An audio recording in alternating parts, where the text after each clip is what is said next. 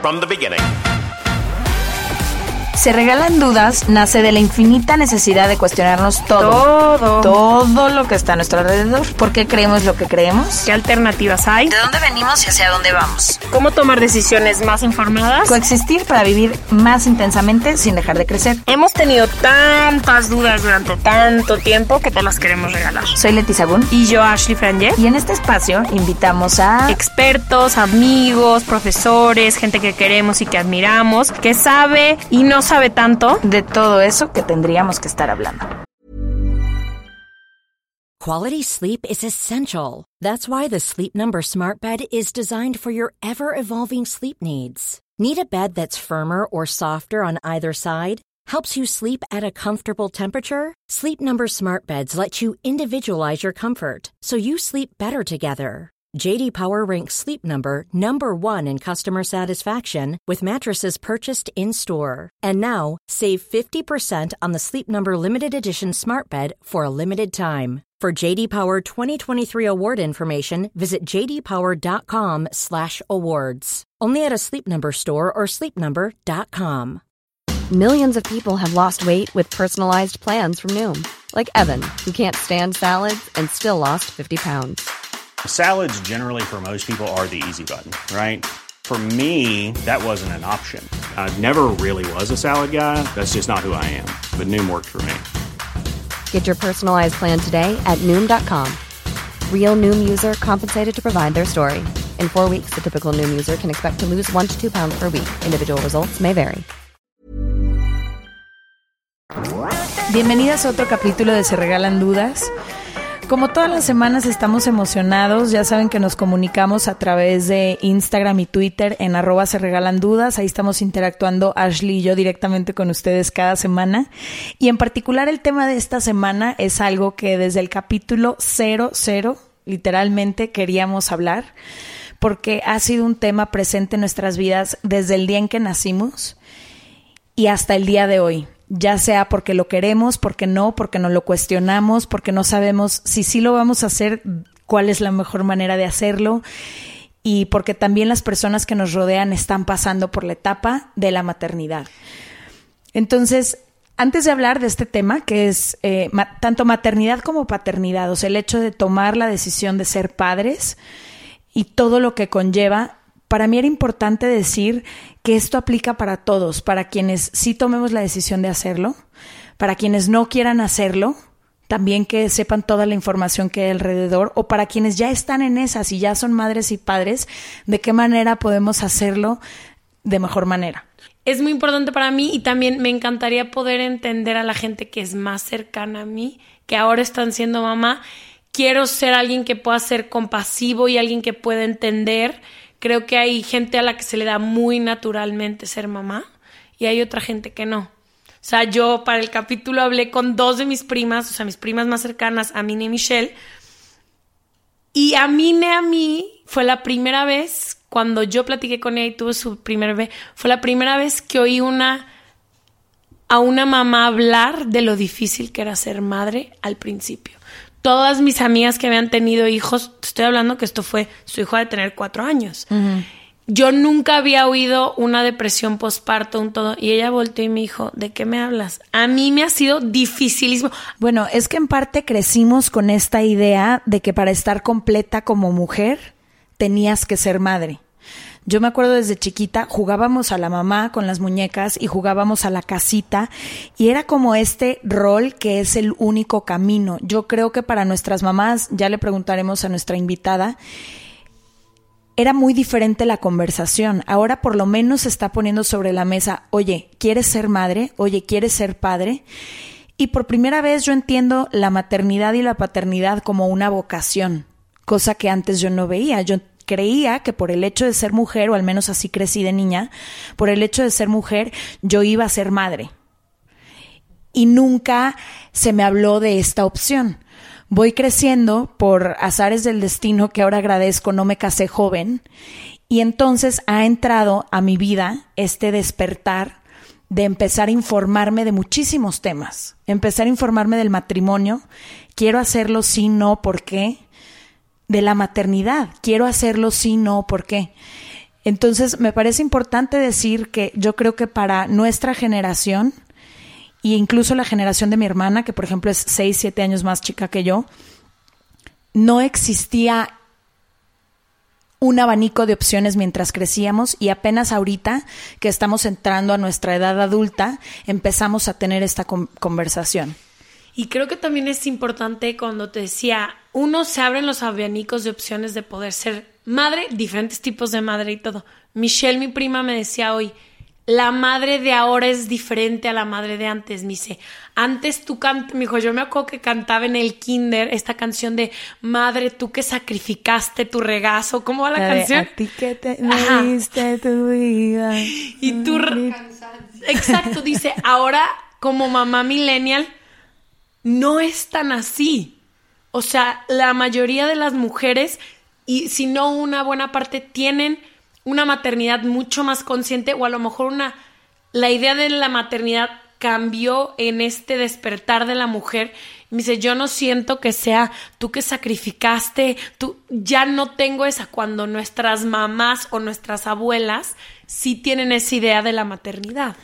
Además, por primera vez yo empiezo a decir, bueno, si empiezo a ver a la maternidad y a la paternidad como una vocación que no es para todos, que si lo haces conscientemente tú puedes decidirlo, que no es como nada más algo que tienes que hacer, empiezo a entender que no todas las mujeres están hechas para ser madres.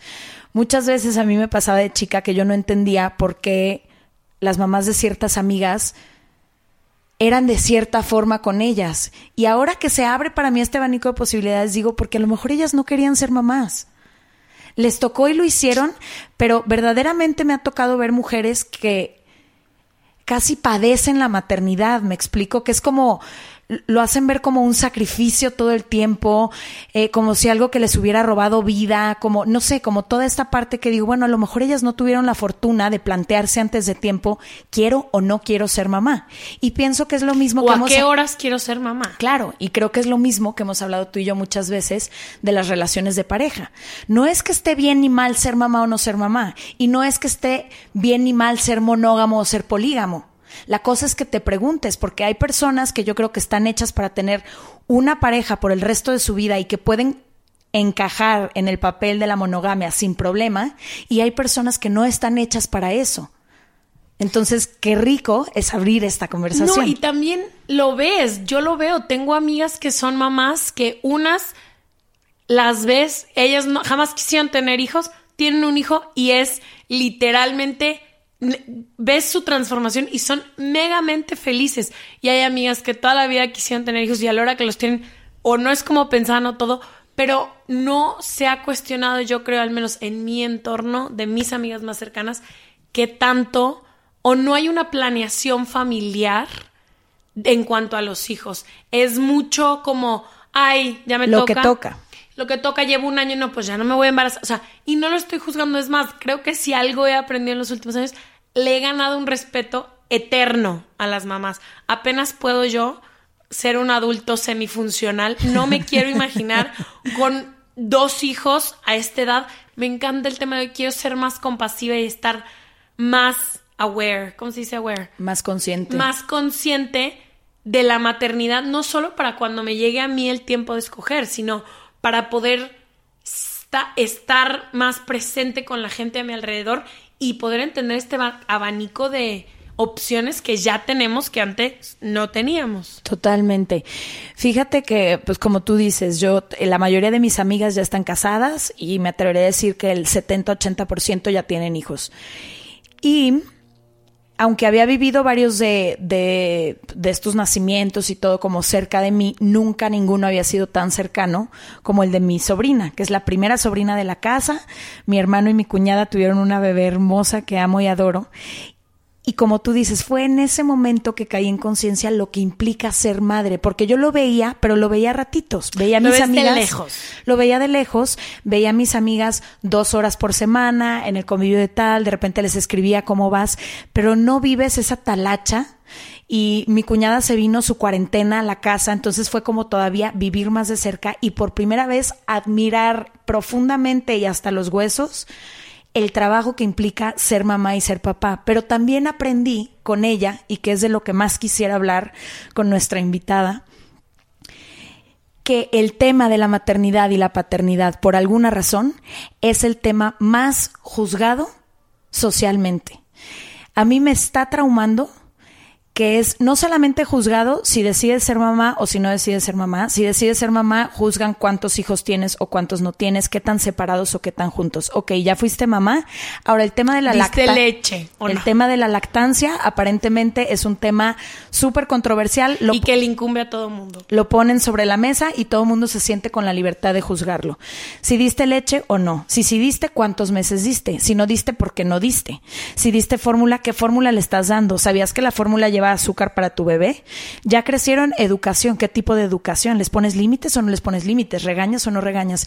Y todos de alguna manera nos sentimos con el poder de juzgar cómo lo está haciendo la persona de enfrente, como si hubiera una manera correcta o incorrecta de hacer las cosas. Justo pregunté en mi grupo de generación sobre lo de qué dudas tienen, por qué todo el mundo se siente con el derecho de opinar cómo estoy educando a mi hijo, por qué todo el mundo me ha preguntado que si lacto o no lacto, porque me dio pena decir que no iba a lactar y todo el mundo está mintiendo. Por, o sea, ¿por qué se ha escondido la maternidad? O sea, si lo haces bien, creo que es, no soy mamá, pero me quiero imaginar que como todo es un proceso muy personal y muy circunstancial, si hay gente, o sea, yo no puedo entender que a alguien le importe que alguien más le dé leche. No puedo pensar en algo que me importe menos si tú le vas a dar leche a tu hijo, no, o sea, no puedo imaginarme un tema menos importante en mi vida, pero al parecer a todo mundo le incumbe si Chuchita Pérez dio leche o no. Y sabes qué decía Brené Brown, que es una de mis eh, actores, ¿eh? es una de mis escritoras favoritas y se me hizo súper interesante. Tenemos tanto miedo de cómo estamos haciendo las cosas como madres y como padres y estamos tan inseguros de las decisiones que estamos tomando que por eso nos es tan fácil y tan rápido juzgar al de enfrente, porque nuestro miedo de estar haciendo las cosas mal es más fácil señalar al que las está haciendo de otra manera.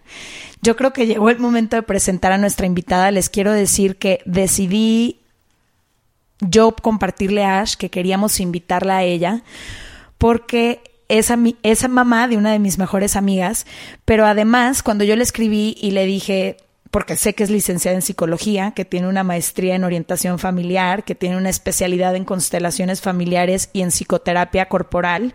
Sabía perfectamente bien eh, todo lo que sabe, lo que puede compartir y de lo que es capaz. Pero cuando yo le escribí y le dije, tía, me encantaría que nos hablaras de maternidad, me dijo con mucho gusto, pero yo hablo de maternidad consciente.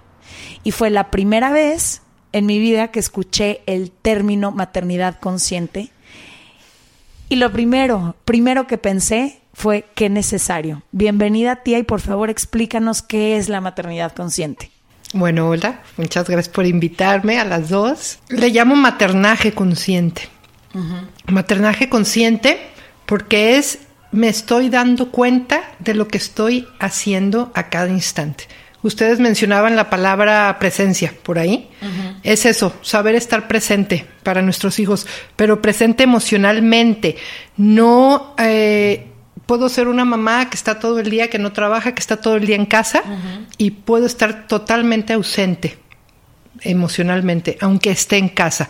Entonces es respirar y darme cuenta qué estoy sintiendo, qué me está pasando con mi hijo o con mi embarazo o con ustedes están platicando de no ser madres o que todavía no son mamás, es qué me está pasando ante el cuestionamiento de si quiero ser mamá o no, ante la sociedad. Eso es como el maternaje consciente, darme cuenta de mi hacer, pero todo el tiempo. La maternidad, como cualquier oficio o cualquier vocación, toma tiempo, siento yo. O sea, mucha gente cree que ser una mamá consciente te llega el día que te sacan al niño y lo agarras. O sea, yo a lo que estuve leyendo es, es un proceso. Ser mamá consciente y presente, tienes que educarte.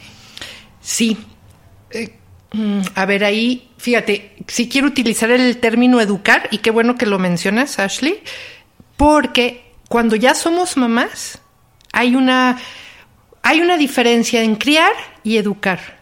Y los padres de familia lo que hacemos es querer educar y nos olvidamos de criar.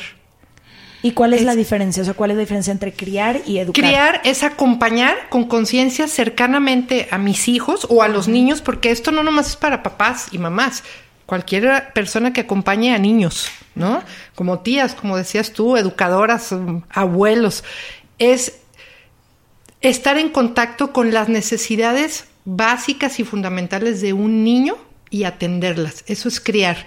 Y educar es, quiero que se siente bien, quiero que trate con respeto, quiero que coma con la boca cerrada, quiero que aprenda a pedir por favor. ¿Sí? Entonces hay momentos para educar. Ahora que lo dices, tía, justo de eso, otra vez voy a citar a Brené Brown, pero es que tengo una obsesión con la manera en la que ella investiga a las personas y entonces escribe todo lo que aprende. Y justo me acuerdo perfecto que ella decía que los papás dicen y dicen y dicen, quiero que seas, quiero que seas libre, quiero que seas valiente, quiero que seas culto, quiero que seas estudioso, quiero que seas... Y tenemos toda esta lista de deseos que podemos tener o proyectar sobre nuestros hijos. Y dice, pero los dicen como si le estuvieran pidiendo deseos a Santa Claus. Tus hijos, de la manera que más aprenden, es de la imitación. Así es. Quieres que tus hijos sean valientes, pero tú estás muerto de miedo. Quieres que tus hijos sean cultos y educados, pero tú desde que te graduaste no te has interesado por abrir un libro. Quieres que tus hijos sean libres, aventureros y salgan al mundo, pero tú, ¿cuándo fue la última vez que te aventuraste a hacer algo en tu vida? ¿Me explico? Sí. Y en ese momento como que yo dije, qué importante es dejar de querer que nuestros hijos sean algo que nosotros no estamos siendo. Ellos al final del día, la manera que aprenden no es con lo que les estamos diciendo, es lo que replican de nosotros. Sí, los niños son como esponjas y sí están aprendiendo todo el tiempo, efectivamente. Pero ahí lo que hay que identificar es mm, mis deseos de que el otro haga o lo que yo hice y siga por la misma línea o lo que no me atrevo a hacer. Entonces, ese es el asunto. Entonces, las mamás estamos desconectadas de nuestra propia infancia. Entonces, ¿qué, qué nos pasó a nosotros cuando fuimos niñas o niños, los, los papás? Que ahora quiero que mi hijo o mi hija lo haga. ¿Sí? Entonces, ahí hay como una desconexión bien fuerte en lo que yo soy, quiero ser y puedo hacer y en lo que mi hijo es como individuo. Nos olvidamos que los hijos no son nuestra extensión, no, son seres individuales que traen nuestros genes. Sí, que no vinieron a completar lo que tú no pudiste hacer. Exacto. O a continuar con lo que haces.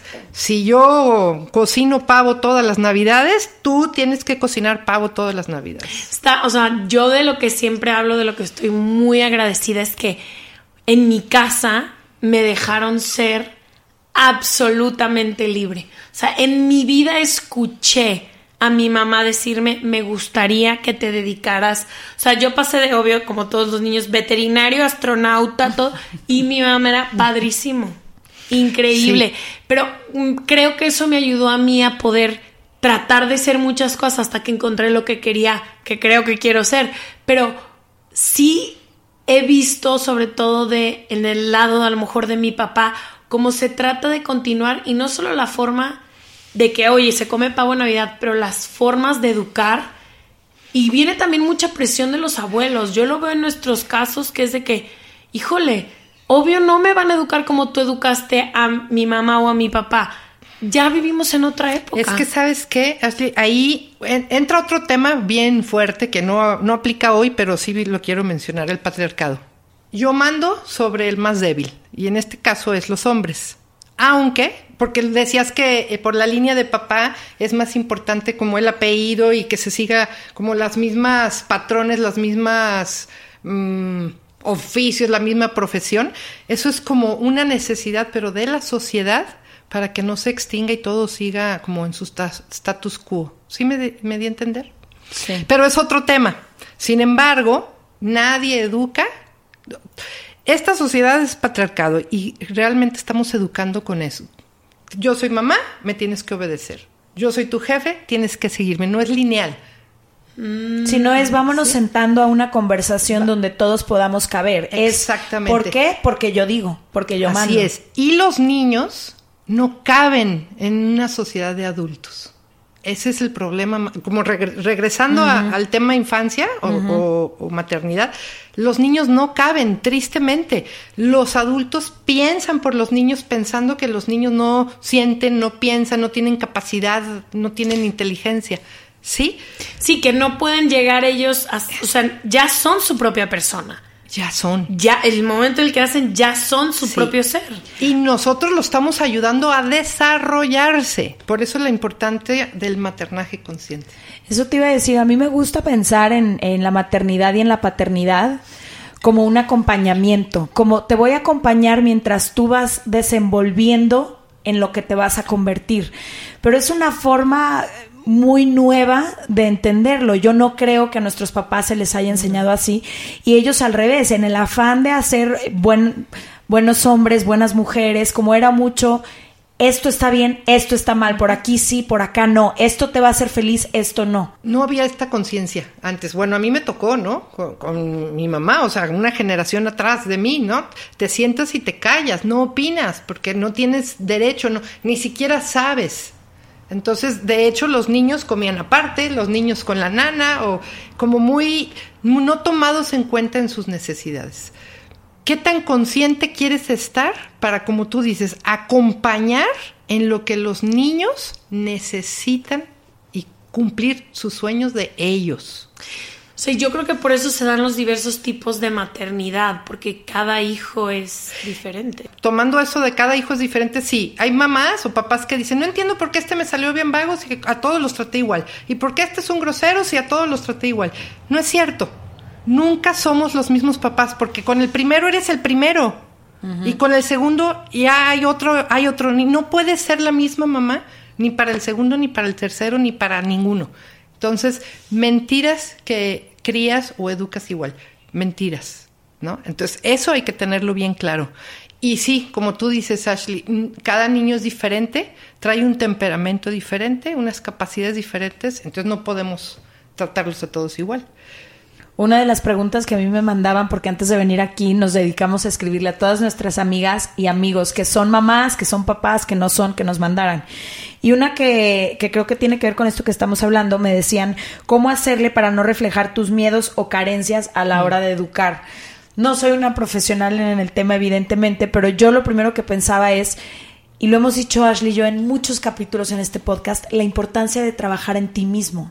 es que si no te has trabajado, todo se transmite y lo vas a transmitir a tus hijos, a tu pareja y demás. Qué importante es sanarte tú para que ellos no respiren desde tus heridas, para que ellos no carguen con eso que estábamos diciendo que tú no hiciste, para que ellos tengan, ya tendrán sus propios problemas en la vida, pero ¿por qué sumarles una maletita más, una mochila más a que carguen con en la espalda, no?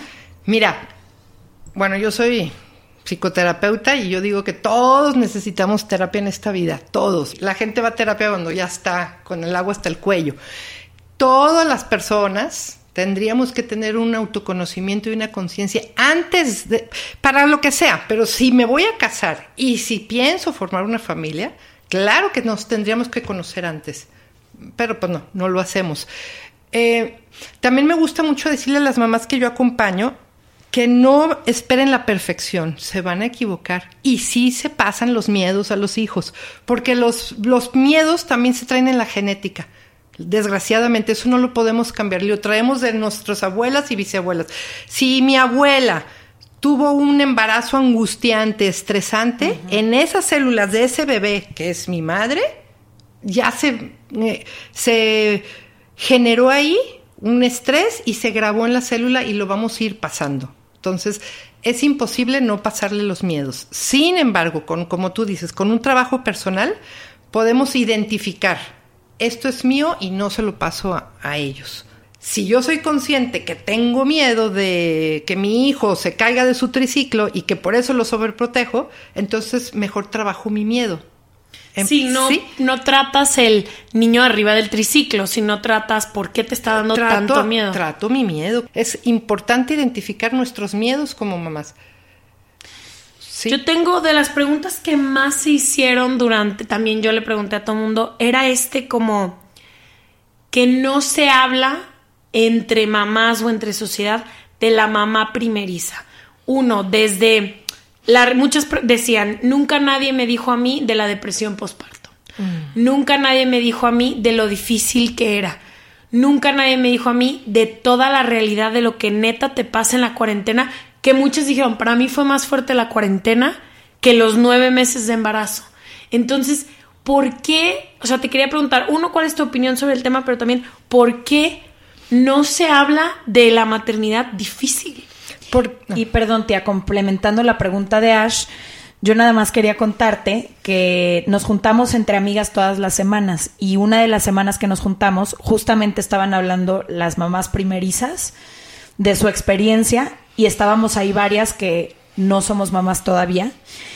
Y me acuerdo perfecto y anoté aquí varias palabras que dijeron en ese momento, exhaustas, baja actividad sexual, todo gira en torno alrededor del niño, cansancio crónico, falta de equilibrio. Entonces, complementando eso que dice Ash, que toda la información que no te dicen, y nosotros que todavía no somos mamás, que eso es lo que estamos escuchando de las mamás primerizas, híjole, qué susto. ¿Por qué está pasando esto? ¿Es normal? ¿No es normal? Mm. ¿Hay desinformación? ¿Qué pasa? Mira, primero yéndome a lo de que dice Ashley, que por qué no se dice, porque en esta sociedad no estamos acostumbrados a hablar de lo feo de lo negativo.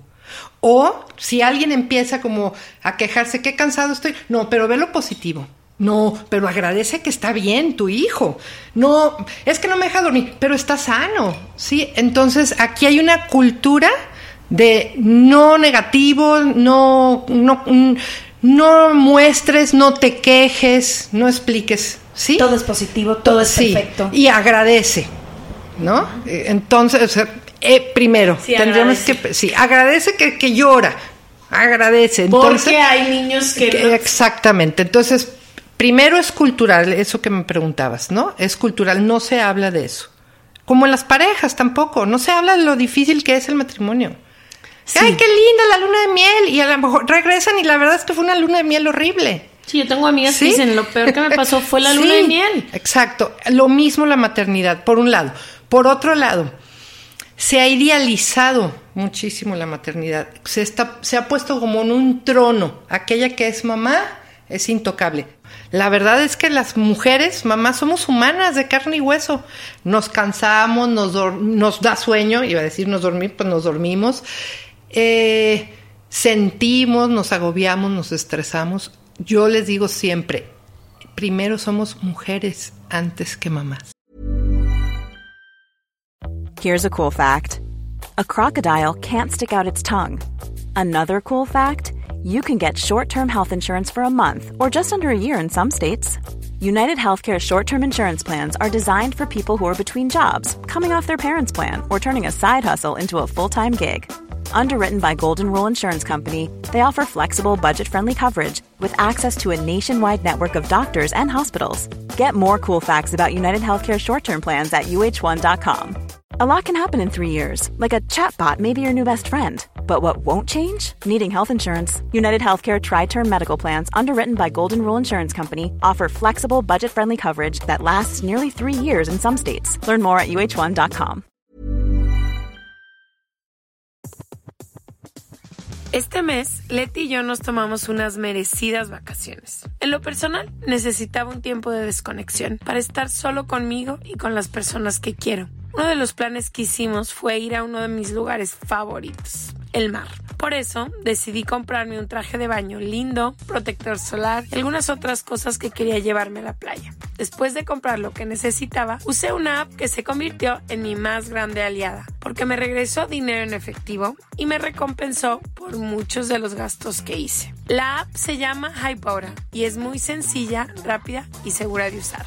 Hybora me ha regresado dinero por comprar en tiendas como Lowell's, Macy's, Sephora, Best Buy y mucho más. Tú también puedes empezar a usarla y recibir dinero por comprar desde comestibles hasta artículos del hogar y de belleza. Lo único que tienes que hacer es agregar tus ofertas en la aplicación, subir tu recibo y listo. Obtendrás dinero real que podrás depositar a tu cuenta bancaria PayPal o tarjetas de regalo. Si tú también quieres aprovechar estos beneficios, en este momento, para ti que eres parte de nuestra comunidad, Hybora ofrece 5 dólares por solo probar Hybora usando el código DUDAS cuando te registras.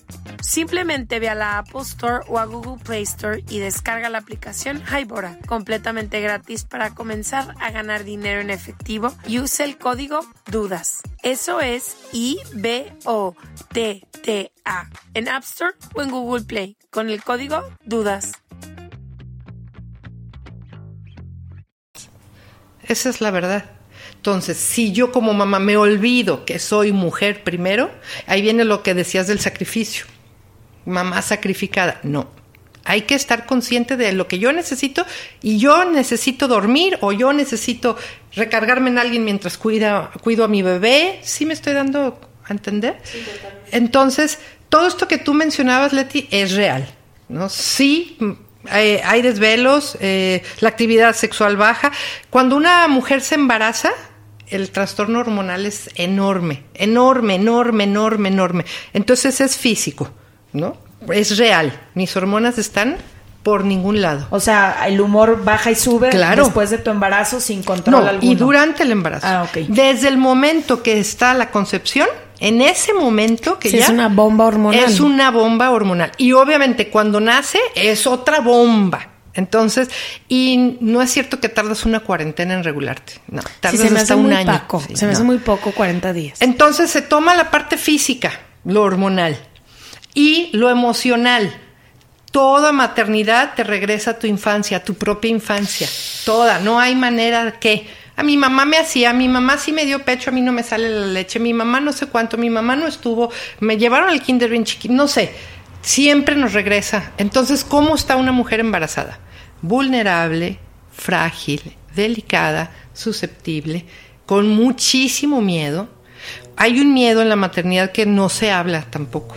Y, y se los voy a decir porque está tácito en el cuerpo. El miedo de perder la vida. Y es verdad. Cuando- Perder la vida, ¿cuándo vas a tener a tu bebé? Sí. Cada parto es, es riesgo. Entonces siempre está latente. Si yo voy a dar a luz, puede Que muera. que muera. Sí, es real. Es real y no, no se habla. Yo en consulta he visto muchas mamás que han venido a terapia porque están pasando un embarazo muy mal y resulta que lo que tienen es un miedo atroz a morirse. Y sí existe ese riesgo. O que tu hijo se muera. Entonces, esa es una de las cosas más fuertes que tiene la maternidad y que tampoco hablan, pero se manifiesta en toda tu hipersensibilidad. Sí, y de las cosas que también me preguntaban era, no se habla de las mamás o de la de lo posible que es que pierdas un hijo Es y de y de lo mucho que se pierde un hijo, que perder un hijo es lo más voy a hablar este, o sea, clínicamente es muy común perder un hijo. Entonces, una de las niñas de mi generación decía, ¿qué pasa después de que pierdes un hijo? Nadie te habla de eso. ¿Dónde me acomodo? ¿Dónde qué esto? ¿Cuándo vuelvo a tener hijos? ¿Fui mamá o no fui mamá? ¿Qué pasa? O sea, y no se habla porque ¿cómo vas a hablar de la muerte cuando va a haber vida? ¿Sí me entiendes? Exactamente. Pero no hay vida sin muerte. 100%. O sea, no hay vida sin muerte y no hay muerte sin vida, ¿no? Pero sí, la maternidad sí conlleva eso y sí trae muchísimo consecuencias, el miedo, y lo malinterpretan. Eh, eh, estoy muy llorona o estoy irritable y a veces lo único que falta es que la mamá diga, tengo mucho miedo. Y cuando la mamá reconoce, tengo mucho miedo, ¡fum! no sé qué pasa, que toda Ay, esa sí. ansiedad baja y descansa. Es sí. como sacar la emoción que traes. Sí. Y toda mamá tiene miedo, pero vuelvo a decir, culturalmente no se habla de eso. Pero ¿cómo tienes miedo? Pero mira qué sana estás. Pues tía, es como las redes sociales. ¿Quién va a hablar de los días que la estás pasando de la fregada, de cuando todo está oscuro, no, cuando todo está gris? Como que lo único que queremos saber, parece Sí. ser, es lo Sí. positivo. Y una de las preguntas, tengo varias de las que ya son mamás, pero una de las preguntas también recurrentes de los papás, de los papás, de los hombres y mujeres que no han tomado la decisión de ser papás aún, era, ¿estaré preparado? ¿Y seré buena mamá o seré buen papá? Qué bueno que, que menciones eso y también lo quería mencionar cuando las escuchaba platicar. Eh, nunca se sabe si vamos a estar preparados, no, hasta vivir la experiencia. Entonces tú te podrás chutar todos los libros de maternaje, todos los que quieras. Y a la práctica, Ni uno sirve. ni uno sirve. Porque lo único que te va a decir que- dónde estás parado es la experiencia. Entonces, definitivamente eh, no se está preparado. Hay, a lo mejor a puro nivel intelectual y teoría, pues sí. Y lo que quería mencionar era lo del instinto materno, que se lo adjudican a todas las mujeres. No es cierto. No, el instinto materno se genera o inicia con la concepción, no antes. Wow, eso no lo sabía. Sí, muy poca gente lo sabe. Entonces hay mujeres que se sienten culpables de no desear un hijo y de estar casadas y pues no, me la paso bien padre. Y es que no, el instinto materno, no, el instinto materno no es inherente a la mujer. Wow. No, es con la concepción. Y además se va construyendo, curiosamente. Cuando embarazadas nos da mucho sueño, nos da mucho hambre, cansancio. Hay que tomar esos espacios de reposo, de aislamiento de la sociedad. ¿Por qué? Porque tú te estás preparando y estás dejando que el instinto materno se desarrolle y puedas conectarte con tu hijo. Qué Sí, interesante. eso es bien interesante. Y es bien liberador, porque entonces a las mujeres que no se les da la gana tener hijos, pues ya nada que... ¿Y tu instinto materno? No, no, es- no existe. Sí, yo me acuerdo que me decían, es que todas las mujeres, y creo que también es una creencia religiosa de que el hombre viene solo a reproducirse al mundo, es que todas las mujeres, cuando eres mujer, cuando eres mamá, estás completa. Sí, es Ahorita no estás completa. Híjole. Y como Y sí creo que para algunas mujeres estar completas vino en el momento que se hicieron madres. Y yo lo veo, por ejemplo, simplemente en mi mamá. Mi mamá me dice, lo mejor que me pasó en la vida y lo que completó mi vida y por lo que yo me puedo ir mañana es por ustedes. Creo. Pero también creo que hay mujeres que tomaron una decisión diferente y que están completas sin tener hijos. Es que, ¿sabes qué? No. mm, yo también soy mamá y, y fue una experiencia que no he hecho para atrás.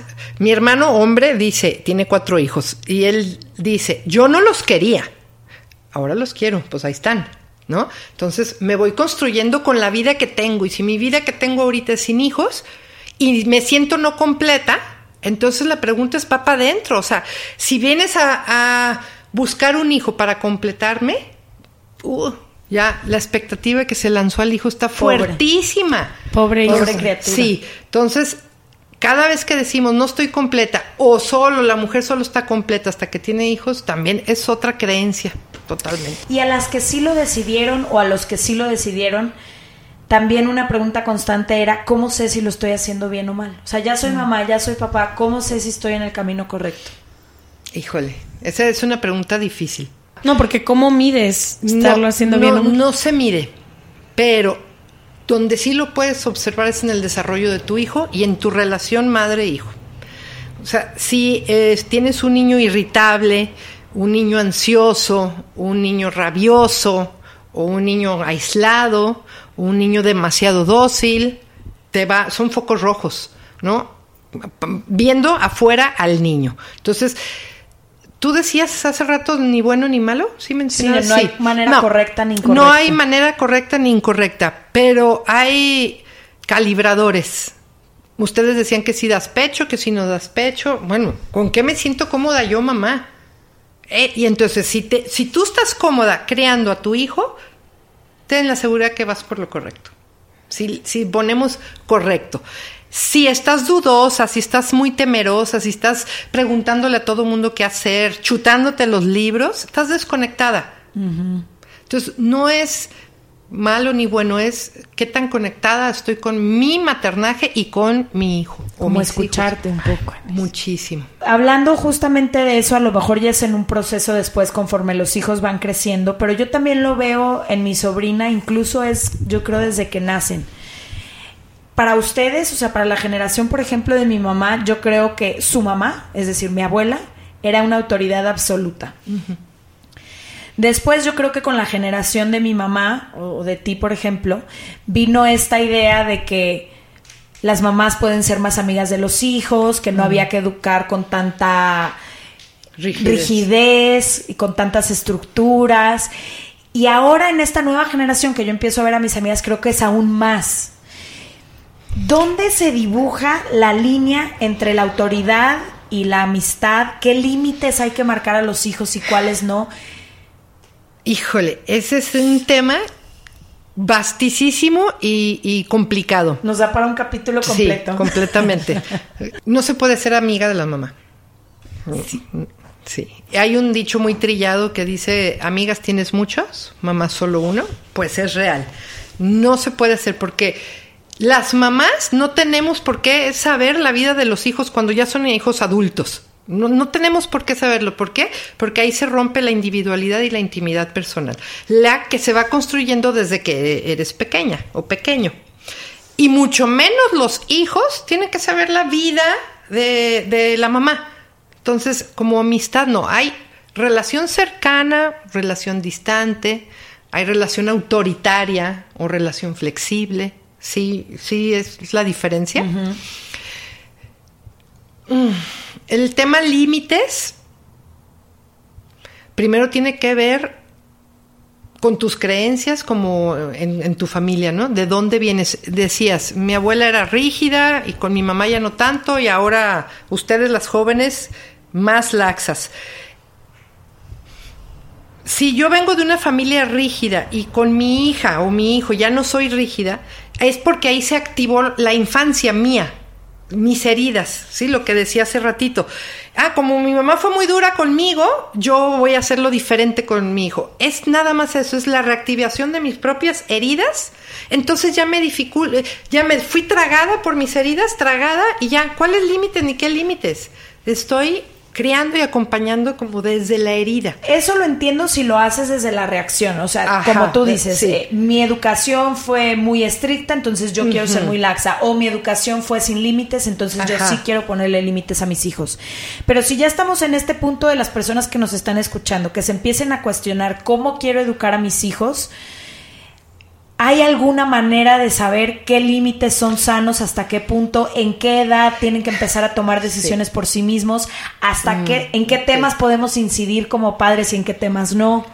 Mira, primero te tienes que cuestionar, ¿para qué quiero poner un límite? No por qué. ¿Para qué? ¿Cuál es el sentido que yo le diga que no brinque en el sillón? ¿Para qué?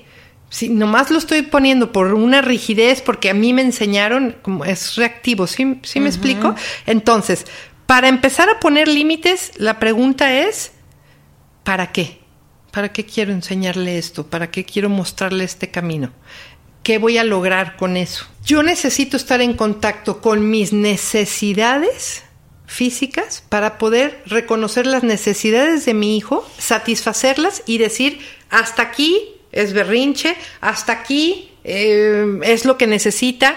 Si yo no sé yo qué necesito, si yo no me pongo un límite, no se los voy a poder poner a los hijos. De, la gente que preguntamos, una mamá que se me quedó muy grabado dijo, y te lo quiero leer, decía, este, hasta que vuelves a tomar control de tu vida y decir ser y decides ser menos egoísta y no vivir solo para tus hijos. Mm creo que, o sea, de lo que dices, de que no puedes entender. O sea, yo veo mucho y sobre todo mamás muy cercanas a mí que lo dejan todo. Trabajo, marido, todo. O sea, un amigo de hecho me dijo, ya no soy la prioridad de mi esposa. O sea, en lo mínimo. Entonces, ¿cómo dejan con esta conciencia que le tengo que dar absolutamente es... todo a mi hijo? Ahí es donde él va a florecer y cuando volteas, yo las veo y las que son más cercanas a mí que volteo y digo, ¿dónde estás? Ya, y en el tema que hablábamos de, de cuando te olvidas de ti. Sí, a ver. Cuando eh, parece que ya no hay tiempo para ti y entonces hasta el marido pasa a segundo plano. Te voy a decir, es que sí es real. Tú decías, Ashley, este. No, estas mamás que, que se olvidan, este, no, no está bien, pero hay momentos para todo. Entonces, por ejemplo, un recién nacido sí necesita todo tu tiempo. Todo, todo. O sea, es verdad. Hace ratito, ¿qué palabra usaban? Sacrificio, entrega, no me acuerdo al, inicio. y lo que yo quería decir era compromiso. Es un compromiso pero es temporal, es lo que las mamás no saben. El, el tamaño, el tiempo de entrega Es temporal. temporal. La maternidad, pues es eterna, ¿verdad? Pero el tiempo es temporal. Y hay que saber los tiempos. Un recién nacido sí necesita, sí necesita a su mamá. Y entonces el marido, las amistades, la familia, sí eh, se queda como en stand-by. Es verdad. Y después siento que cuando recuperan, yo lo he oído de la gente más cercana, que cuando vuelve toda la normalidad se sienten egoístas. Claro. Porque ya el nivel de compromiso baja un poco, ya tu hijo no tiene que estar pegado a tu bubi todo el tiempo, entonces te sientes egoísta de sí poder ir al café, de sí poder dormirte una siesta. Ajá. Entonces, siento que es muy difícil para muchas mamás cuando pueden ya empezar a rehacer su vida Sí. y no es que sean egoístas, No. simplemente es que el baby va creciendo. Mira, hay algo que yo también les digo a las mamás. La culpa es inherente a la maternidad. Que es inherente, disculpa. Eh, Va de la mano. Va de la mano. No Ay, hay una fuerte. mamá que no se sienta culpable. Porque ya es cultural, porque en la época de los mm, cavernas, pues las mamás se quedaban con sus hijos, ¿no? Entonces, eh, una mamá tiene que aprender a lidiar la culpa. Porque siempre la va a sentir. Si le di de más, si le di de menos, si me fui, si me quedé, si lo abracé, si no lo abracé. Entonces hay que aprender a lidiar la culpa. No es egoísmo, es culpa. Bueno, así como yo te lo estoy entendiendo. Retomar la propia vida, sí, sí es un proceso. Es un proceso, pero cuando yo satisfago las necesidades de mi hijo en tiempo y forma, entonces yo me puedo ir liberando. Pero si no fue en tiempo y forma, esto es, si un bebé de un mes me necesita, pero yo me fui, voy a cargar con esa culpa y voy a andar sobrecompensando, voy a andar con, sintiéndome egoísta cuando tomo mi, mi, mi propia vida. Me trauma que digas que la maternidad va junto Va a la junto culpa. con la culpa, sí. Así Está como muy- con el miedo, sí. Entonces sí lo tenemos que aprender a lidiar. Y, y no es egoísmo, vuelvo a decir, es, culpa. es culpa. Culpa porque me estoy divirtiendo y dejé a mi hijo. Sí, porque todo el tiempo yo creo que te estás como cuestionando tus, tus decisiones. Y una de las preguntas que tengo y ya es como más personal es en esta búsqueda del equilibrio de sí ser buenos padres, pero que ahora creo que todos buscan que sus hijos también sean un poco más independientes y autosuficientes.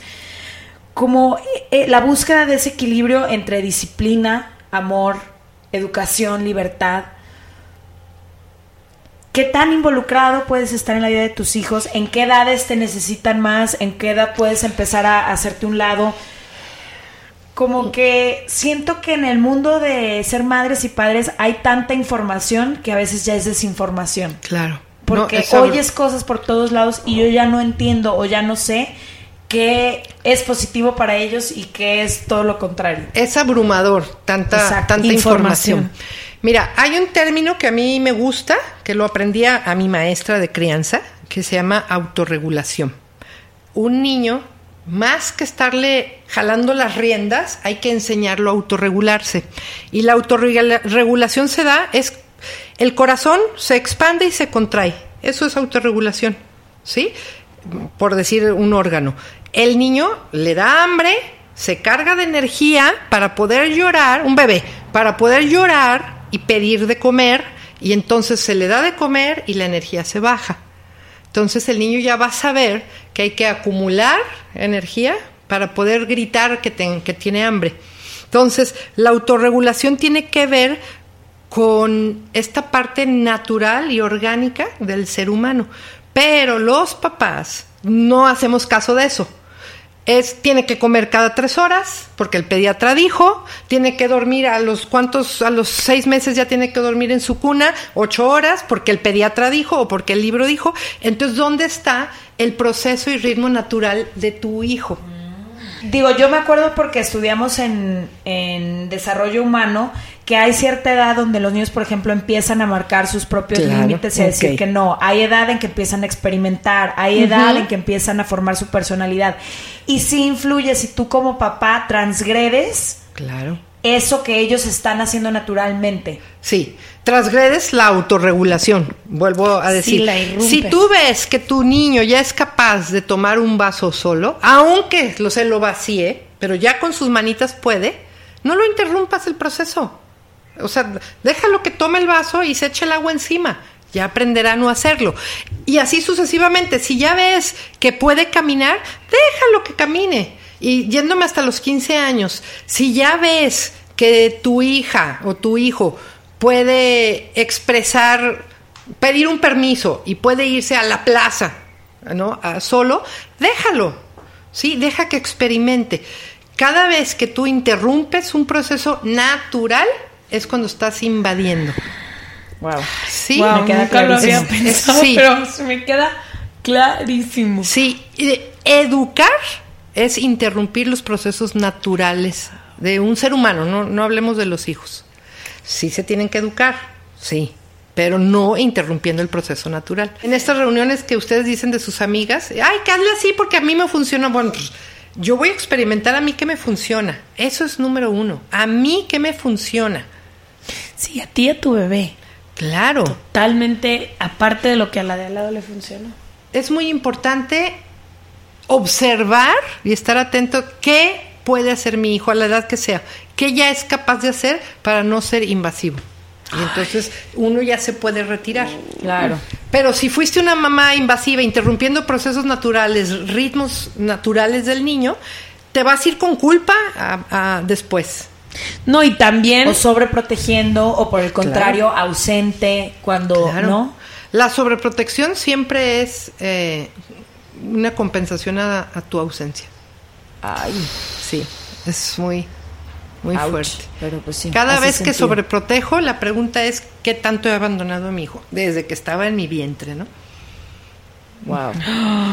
Bueno, eh, llegamos a ese momento, tía, que nunca nos gusta. Creo que en general este tema nos da para 10 capítulos. Yo creo que a partir de este momento, ustedes que nos escuchan, seguro les habrán surgido muchas dudas.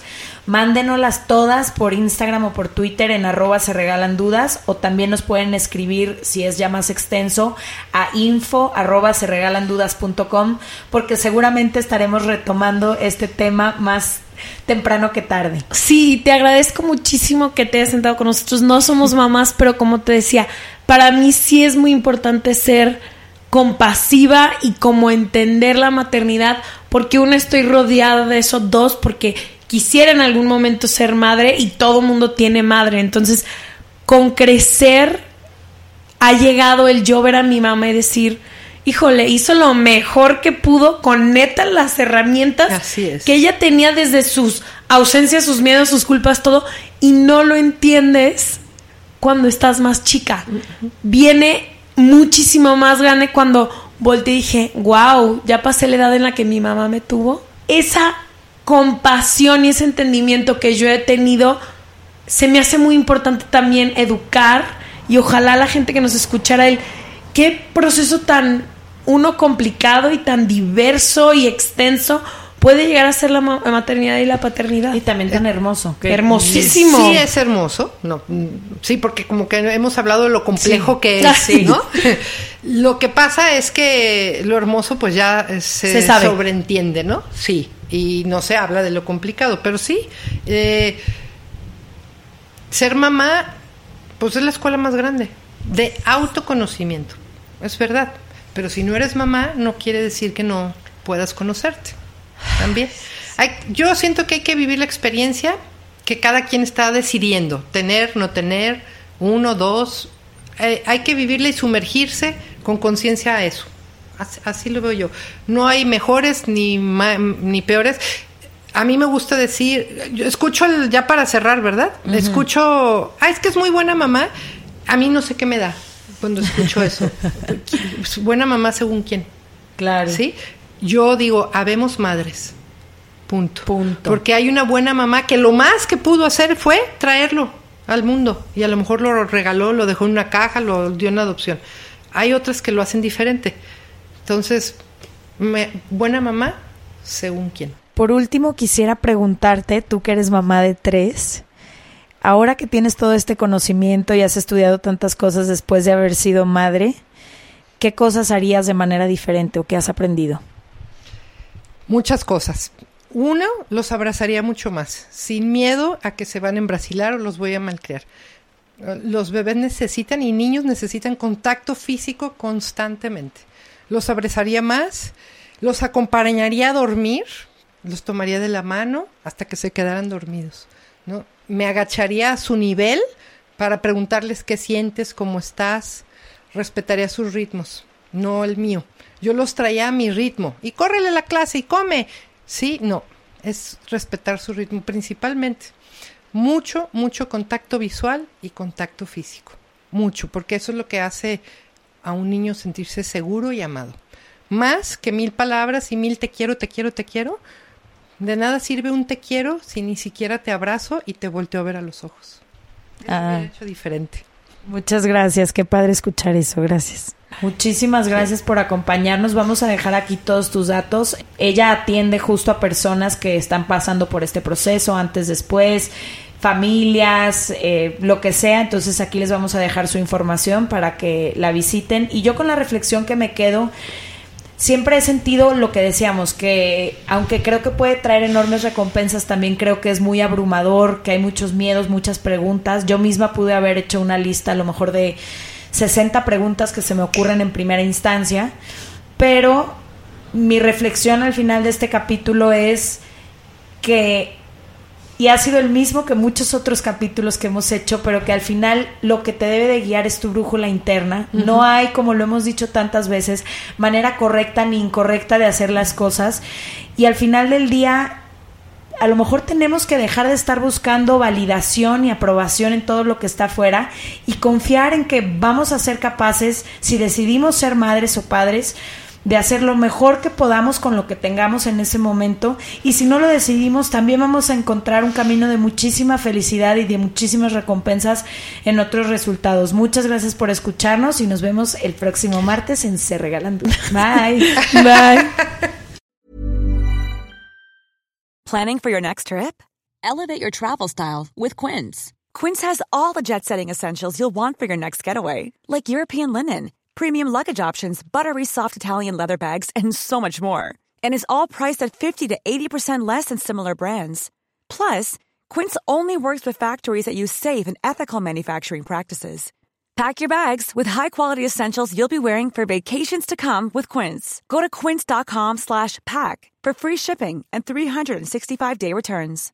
How would you like to look five years younger? In a clinical study, people that had volume added with Juvederm Voluma XC in the cheeks perceived themselves as looking five years younger at six months after treatment. Look younger, feel like you. Add volume for lift and contour in the cheeks with Juvederm Voluma XC. Reverse signs of aging by adding volume to smooth laugh lines with Juvederm Volure XC. For important safety information and to find a licensed specialist, visit juvederm.com. That's J U V E D E R M.com. Not for people with severe allergic reactions, allergies to lidocaine, or the proteins used in Juvederm. Common side effects include injection site redness, swelling, pain, tenderness, firmness, lumps, bumps, bruising, discoloration, or itching. There's a risk of unintentional injection into a blood vessel, which can cause vision abnormalities, blindness, stroke, temporary scabs, or scarring. Talk to a licensed specialist to find out if it's right for you.